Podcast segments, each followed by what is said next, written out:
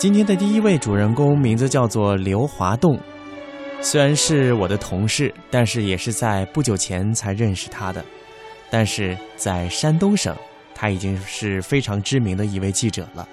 他是中央人民广播电台驻山东记者站的记者。一九九九年的十月底或者十一月初，具体时间记不清了，只记得我乘车经过天安门时。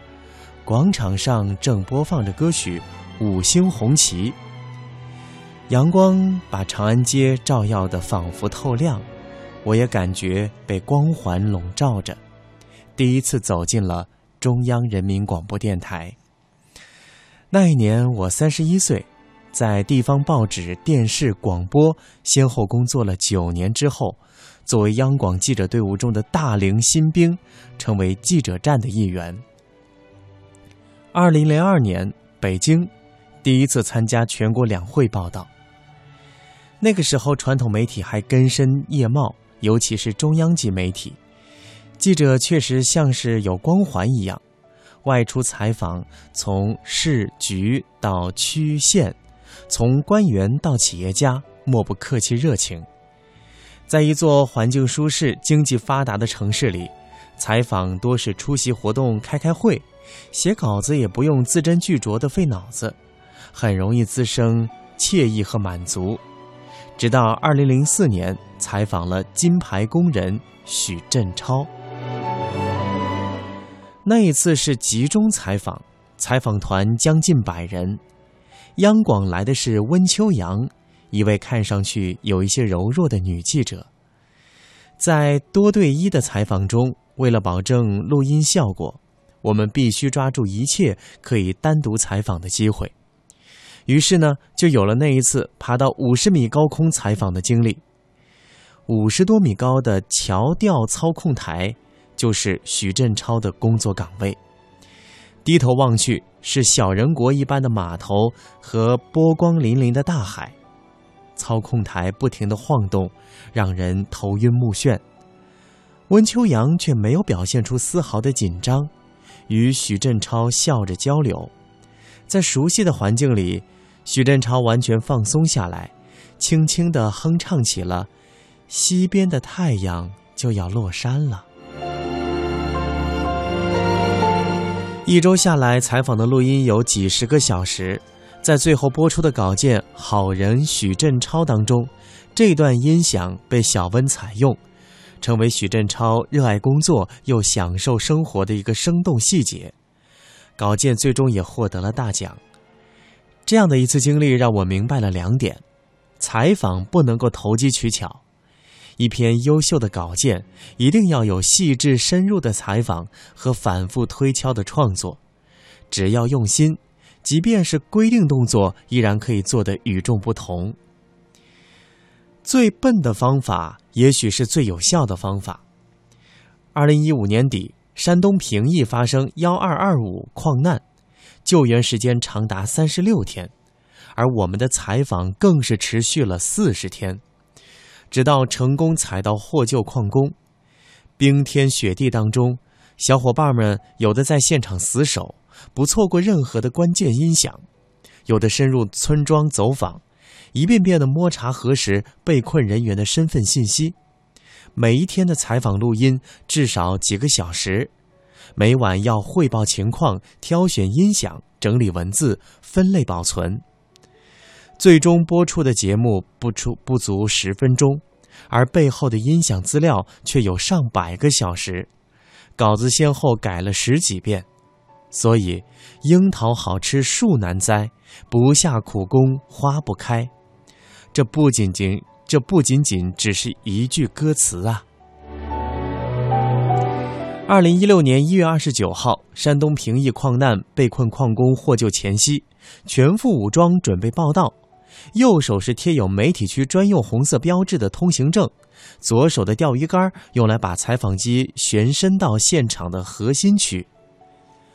会写稿子，是一句经常夸赞记者的话。而会写稿子，就一定是好记者吗？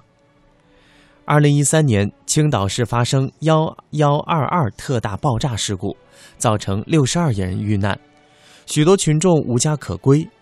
就在事故发生的第三天，人们还沉浸在悲痛之中时，青岛媒体以“祝安置点如家温暖”等标题进行大幅报道，却引起了读者反感和舆论大哗，成为新闻负面经典案例。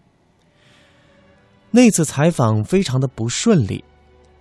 那是二零一四年三月二十一号，山东平度发生恶性的纵火案，造成一死三伤。第二天是周六。一早，我们得知消息，马上驱车出发，在被当地官方称作失火的案发现场，我们见到了焚烧成框架的帐篷，见到了欲言又止的村民，见到了警惕盘问我们的可疑人，当然，我们也见到了给我们下跪、嚎啕大哭的失地农民。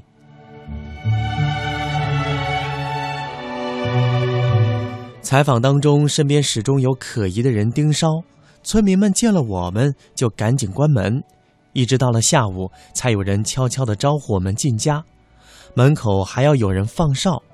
那几天，每天都要换不同的酒店，甚至四人分开住不同的地方。在有媒体公开说我们造谣，我们的实名微博被人不断的围攻情况之下，我们顶住了各方压力，连续采写多篇报道。让新闻一步步逼近现实。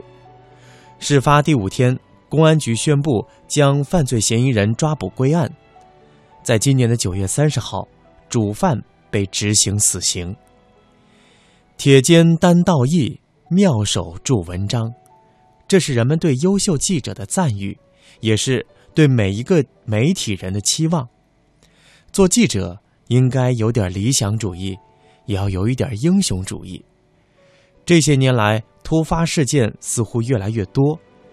在可能的情况下，我和小伙伴们都会第一时间赶到现场。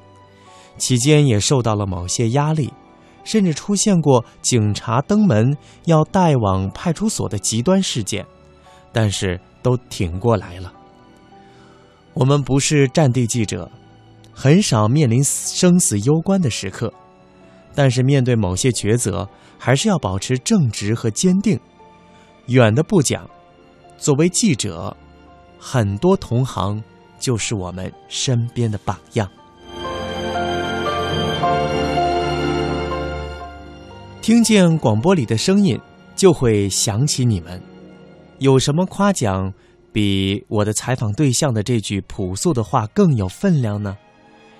人总是要有点精神的。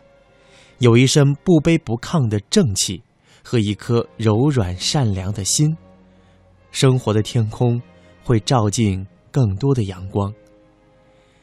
感觉好像还年轻呢，工作却已经持续了二十六年，都超过了新同事的年龄了。当年带我的老师大多已经退休，也被年轻同事喊叔了，而央广就是这样一代代的传承下来。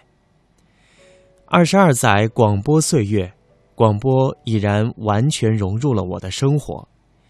央广给了我人生的舞台，记者让我的生活丰富多彩。央广，阳光，我爱央广，就像爱阳光。